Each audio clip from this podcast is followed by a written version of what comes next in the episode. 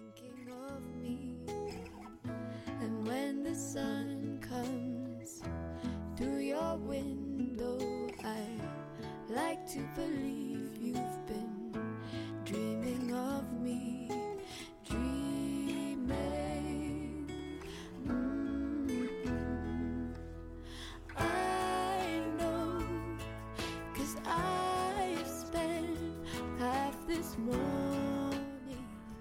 各位友台，大家好，这里是别传 DLW Bravo Hotel One 德尔塔利马威士忌。在我们嗯这么多期节目之后啊，我们又给大家带来一个细化的话题。嗯，那就是什么呢？之前跟大家并没有聊的太多的，那就是我们的馈线的问题。因为在跟友台交流的过程当中啊，确实发现了有很多友台呢是一个非常细心的人。嗯，他们呢会问到老袁很多呀，关于天线呀，关于设备啊，关于馈线。其实呢，馈线也好，还有包括转接头也好啊，这些都是在整体无线电来说啊，是那些小小不然的配件。但是大家都知道，嗯、无论从我们的无线电的发射还是接收，在每一个环节、每一个部件、每一个组成部分，也就是我们的天馈系统等等啊，都是至关重要的。每一个环节都是起到它自己决定性的一个作用。正因为这些环节的紧密的连接和他们的这种算是比较顺畅的这种 嗯合作吧，才能够让我们的无线电波，才能够让我们的信号传播的更远，传播的更加的清晰。那好，那我们今天聊的这个馈线的问题呢，其实确实是在手台当中不需要。嗯、当然了，也是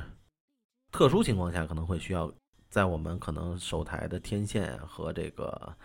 呃本身主机啊分离的这种情况下，可能呢会存在着一个馈线的问题。但是，一般呢，大家都知道，手台呢是自己脑瓜顶上顶了一个这个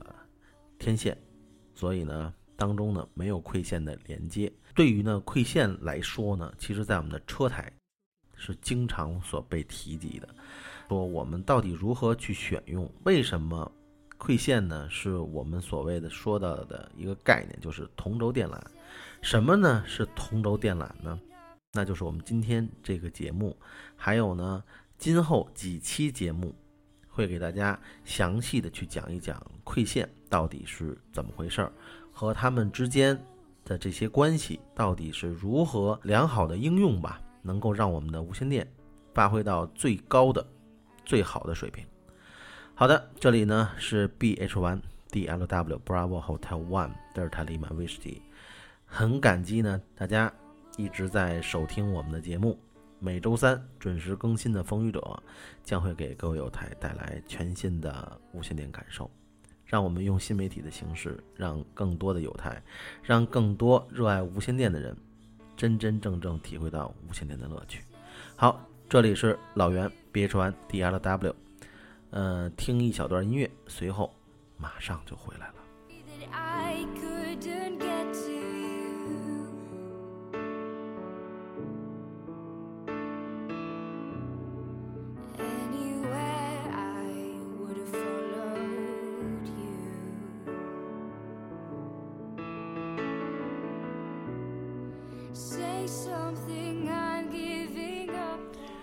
好我们说到了这个同轴电缆啊，其实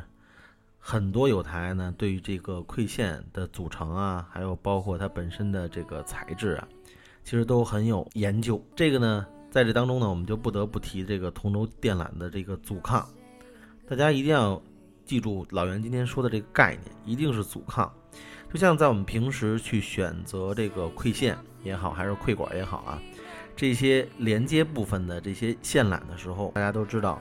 我们经常在市场上能够看到的就是七十五欧姆和五十欧姆两种。那好，那我们一定要选择的是什么呢？一定要选择五十欧姆阻抗的这个同轴电缆，也就是我们的馈线。在这里面呢，大家有点物理常识的人都知道啊，欧姆应该是电阻的这么一个概念，对吧？这个在我们初中的时候已经都学到这个概念。电阻的概念呢，但是在我们的馈线的选择的时候，在我们选择同轴电缆的时候呢，它这里面所代表的呢是阻抗，大家一定要记住这个概念，不要把它认为是呃五十欧姆的电阻。这个是因为什么呢？是因为电缆的阻抗啊，是由这个内导体与外导体的距离决定的。我们呢平时通讯啊的这个设备输出啊都是五十欧姆的阻抗，所以呢需要呢我们也要用五十欧姆阻抗的电缆来进行这个信号传递。这点来说，大家可以看到信号传递和本身电缆能够输出的。就是它能够承载的这个五十欧姆的阻抗，还有呢设备本身输出的五十欧姆的阻抗，其实它们呢是一个相匹配的一个关系。当然了，有的有台呢可能说我就要较那个劲啊，既然市场上有七十五欧姆的，我们呢也呢去体会一下用七十五欧姆的电缆去进行传输效果怎么样。然后后来还有的有台说效果也不错呀，没有太大的区别呀。其实并不然，这个呢，就像我们平时穿鞋一样。其实给大家举一个很简单的例子，就像穿鞋一样。比如我是四二的脚，但是你非得让我穿四零的鞋，能穿吗？能穿。别人看得出来吗？别人看不出来，因为谁也不会去说，哎，你这个鞋是不是不合适啊？因为既然你穿上这个鞋了，让大家认为你的匹配一定是非常好的。但是谁难受谁知道。这个呢，也就是同时难为了我们的设备。其实用七十五欧姆阻抗的这个电缆呢，可以进行传输吗？可以，但是呢，作为长时间发射的时候、接收的时候，对于设备本身的压力和本身设备啊，它舒服不舒服，当然只有设备自己知道。所以呢，我们不要去违背本身说的输出设备它的一个意愿。既然它的这个输出啊都是五十欧姆的阻抗，所以呢，我们一定要给它。做匹配的五十欧姆阻抗的这个同轴电缆，我们既然在一个领域，在一个行业里，我们 HAM 是最专业的人群，我们所用到的装备一定是叫做什么？叫有理有据的。我们用到的这些线材也好，转接头也好，甚至一些其他小小不然的配件也好，我们一定有它的道理。在我们跟其他外行人讲的时候。非专业人员讲的时候，我们也应该头头是道的给他们讲出来，为什么我们采用五十欧姆的阻抗而不采用七十欧姆。好，那我们稍后呢会把这个关于这个同轴电缆的一些构造呢，呃，会做一个剖析。还有呢，在我们今后几期的节目当中，我们会把。同轴电缆的内部构造的每一层到底都有什么意义，和它们带来的作用都是什么？会给大家做一个深入的讲解。好，这里呢是 BH One DLW Bravo Hotel One 德尔塔利马 VHD。好，我们稍后呢就给大家带来同轴电缆的构造到底都有什么。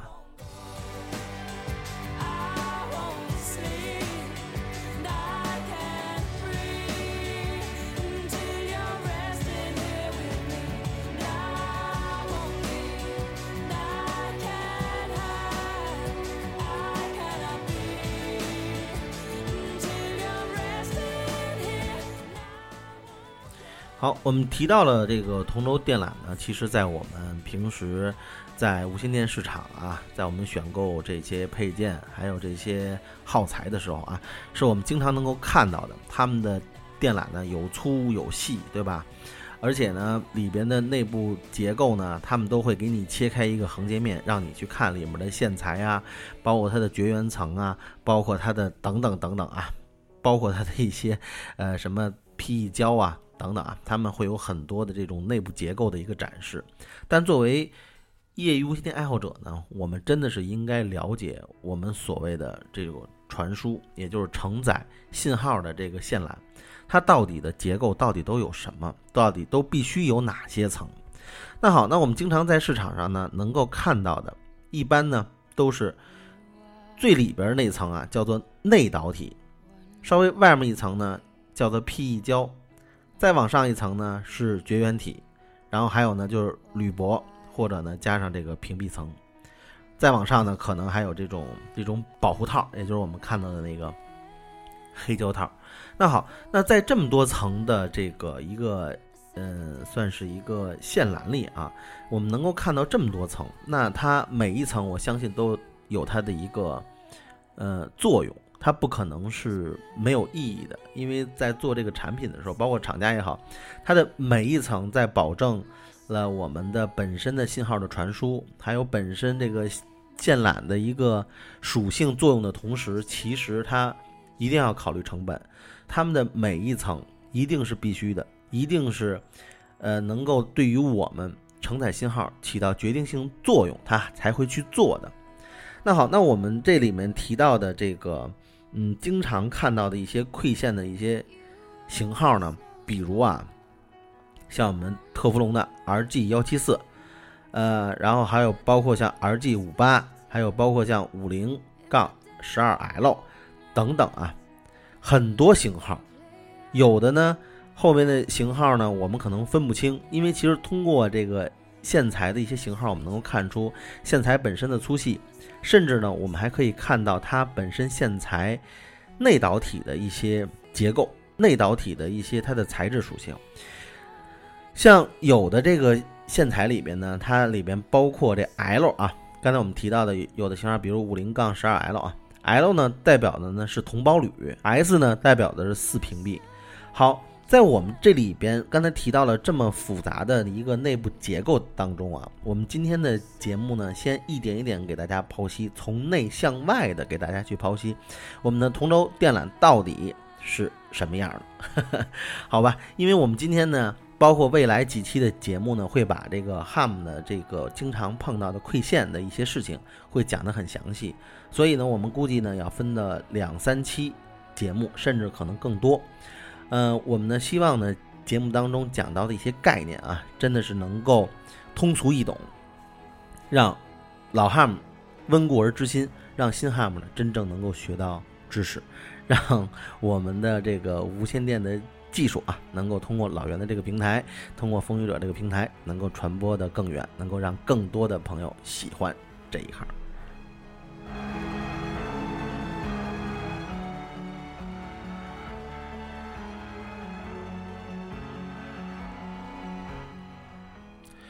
好，我们刚才提到了这个内导体，其实就是我们经常说的这个电缆的那个芯儿啊。这点来说，就是在外行的人。当你看到一个电缆的时候，其实大家都会去不约而同的去问，呃，咱们这个电缆是什么材质的？这也就是指的，一般啊，指的就是我们所谓的内导体的这个材质。内导体的这个材质呢，一般呢都会分为啊这个多股和单股的，然后呢在材质上呢会分为呢纯铜、铜包铝和铜包钢等等啊。这里面的材质来说会有很多种的这种选择。但是呢，大家都知道啊，无论是铜包铝，还是说纯铜的，还是铜包钢的等等啊，其实不光是因为它本身的一个成本问题，厂家会做出这样这么多的品类，更多的呢，是因为在这些材质不同的前提下，它是可以应用在不同的使用环境下。这也就是说，为什么在达到纯铜，这也就是我们之前提到的啊，铜轴电缆。它里边我们有一个错误的一个概念，那就是说纯铜呢一定是最好的，其实也并不是，因为纯铜的这种电缆材质呢，它在它的本身的这个呃延展性啊，还有包括它的这种伸缩性啊，其实呢会差很多，那也就是应运而生的会产生一些其他的跟纯铜的这种铜轴电缆相同的属性。也就是它的性能属性啊，相当的，甚至呢就是一样的。那这些材质作为一些特殊环境下的一些应用线缆去为我们服务。好，在大多数情况下啊，其实我们呢不建议啊使用这种多股的这种馈线，因为什么呢？多股的同轴性啊不如单芯儿的，除非呢馈线需要呢经常的移动和收放。这也就是说，如果我们在家里。包括在一些单位啊架设固定台的时候，其实，在我们不经常啊移动和收放的时候呢，多股的这种同轴啊不如单芯儿的大家都知道，单芯儿来说的话，其实是很硬的啊，因为它里面不存在说多股拧在一起。大家可以看到，我们平时经常用的电线也好，里面都是多股的铜丝，对吧？它这样的话来说，不仅增加了弹性、柔韧性，对于这个移动也好、收放来说是很方便的。但是如果里面是一个纯铜的单股的一个硬芯儿的话，在我们做什么这个呃折叠呀。平时盘这个线的时候，然后还有包括收放这个线的时候，这个线材会很硬，而且呢会造成里边的伤害，因为它太硬了嘛，对吧？它会很脆。那好，所以呢，在我们不同的这种材质，在我们不同的这种线缆的选择，其实呢是为了能够应用到更广的领域和一种特殊的使用环境。这里刚才我们提到的一个移动收放，对吧？这点来说的话，我们不建议大家啊使用单芯儿的。但是如果你是固定台，说我这一年四季，我这几年都不带收放的，都不带去盘那个线的，都不带去动那个线的前提下，那这个点来说就无所谓了。当然了，我们还是建议呢大家呢去使用这种单芯儿的线缆。还有呢，就是很多呢有台呢对于这个呃纯铜啊。铜包铝啊，铜包钢啊，这种不理解。有人呢认为这个铜包铝、铜包钢啊，都属于这种偷工减料。这个呢，其实是一个非常错误的概念啊。现在的这个生产技术啊，已经完全可以使用这个铜包铝、铜包钢内导体，达到这个纯铜的技术指标。就是我们现在的这种生产工艺啊，大家不要认为纯铜、纯铜呢就一定要比这些性能好。因为纯铜的这个内导体的线材啊，其实在我们平时应用当中，一是成本高，二呢，如果纯铜本身的它的包括它的打磨的这个技术、提纯的这个技术如果不好的话，其实它的一些性能真的是不一定比我们刚才提到的说铜包铝啊、铜包钢的要好，而且呢。在铜包铝和铜包钢做一些特殊处理的时候，其实，在某些性能上，它比纯铜的这种同轴电缆的指标呢还要更强一级。从这点来说呢，其实是我们平时能够感受到的，就是我们现在的科技呢，其实是能够达到用特殊材料，或者是用一些混合材料，是可以达到以前，比如就是像刚才我们提到这种纯铜啊，它能够达到的这种效果。并且呢，当我们用了这些特殊材料和混合材料之后，你能够发现它本身具备的这些其他的属性是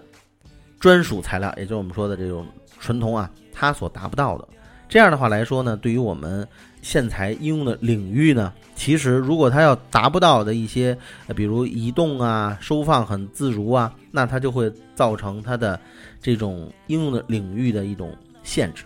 但是我们后来的。所谓的刚才说铜包铝啊，对吧？等等啊，这些建材它不光是具备了相同的传输属性，并且也具备了更宽广的应用范围，就是因为它的本身的属性、它的柔韧性等等等等，呃，发生了改变。好，那我们呢刚才提到了这个铜包铝的电缆啊。铜包铝的这个电缆呢，其实，在同样的物理条件下，铜包铝啊，自重啊，比纯铜的结构要轻很多。这点来说，不光是成本啊，还有包括它本身的携带性要强很多。还有呢，在同样的物理接口，以及呢，能够达到同样的技术指标的前提下，电缆自身的重量越轻，自身所承受的负载就越小，寿命呢也就越长，并且呢，造价呢要更加低廉。这点来说，不光是在我们应用的前提下，更多的呢，就是在我们还有它的一个成本，因为我们一直提到的就是成本的问题。在我们 HAM 玩无线电的时候，其实大家，呃，不要把这些线材呀也好，包括一些转接头也好，忽视它，因为什么呢？它虽然在你整个的电台的造价当中啊，整个体系当中不算重头戏，但是它们的重要性是不容忽视的。当然了，很多有台很清楚这一点，但是呢，我们呢没有必要无谓的花钱。那所谓无谓花钱，就是说我们一定要选择纯铜的。其实它的性能指标和我们刚才所说的铜包铝啊、铜包钢啊，它如果当然了，你要选择正品的这种铜包铝、铜包钢，它的这个发射的性能接收的性能其实都是相同的。所以呢，我们呢一定要选择一个呃合适的价格区间，而且呢，我们要权衡好他们的这个成本，那我们呢就能够达到一个利用低廉价格就能够打造一个高性能的一套天馈系统。好，那作为这个铜包钢来说啊，铜包钢呢的这个电缆啊，主要呢是这个增强馈线的承受拉力。有些呢，这个电缆的布线啊，需要两端拉紧，中间架空。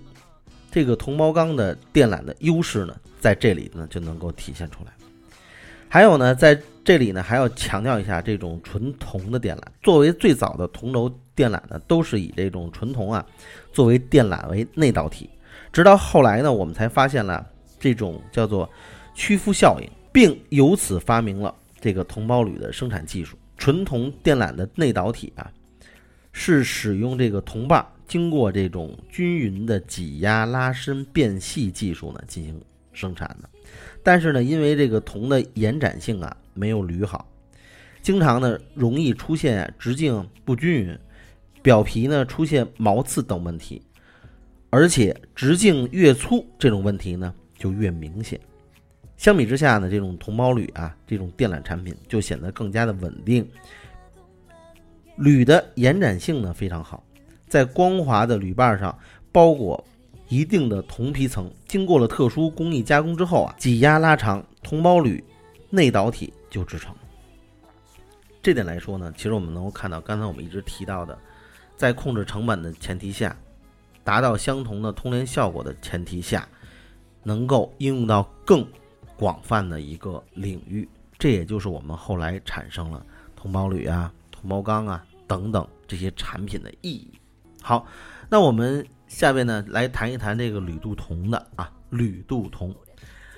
听着像是一个人名哈。好的，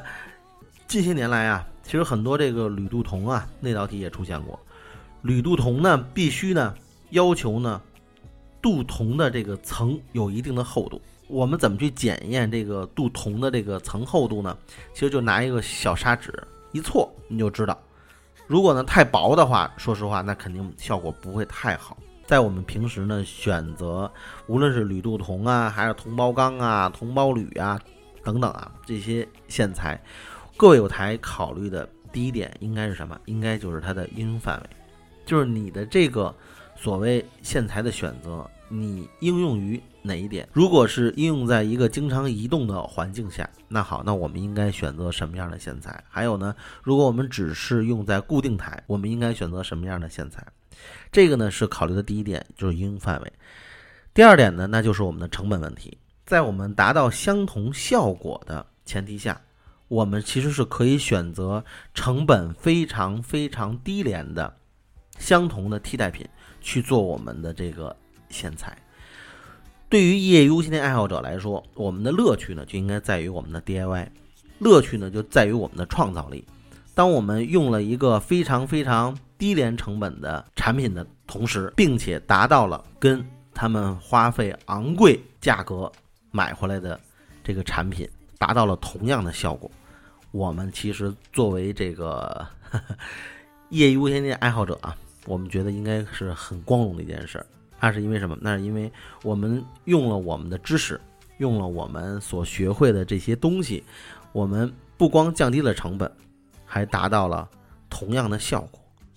这就是我们的专业所在，这也就是业余无线电爱好者跟其他的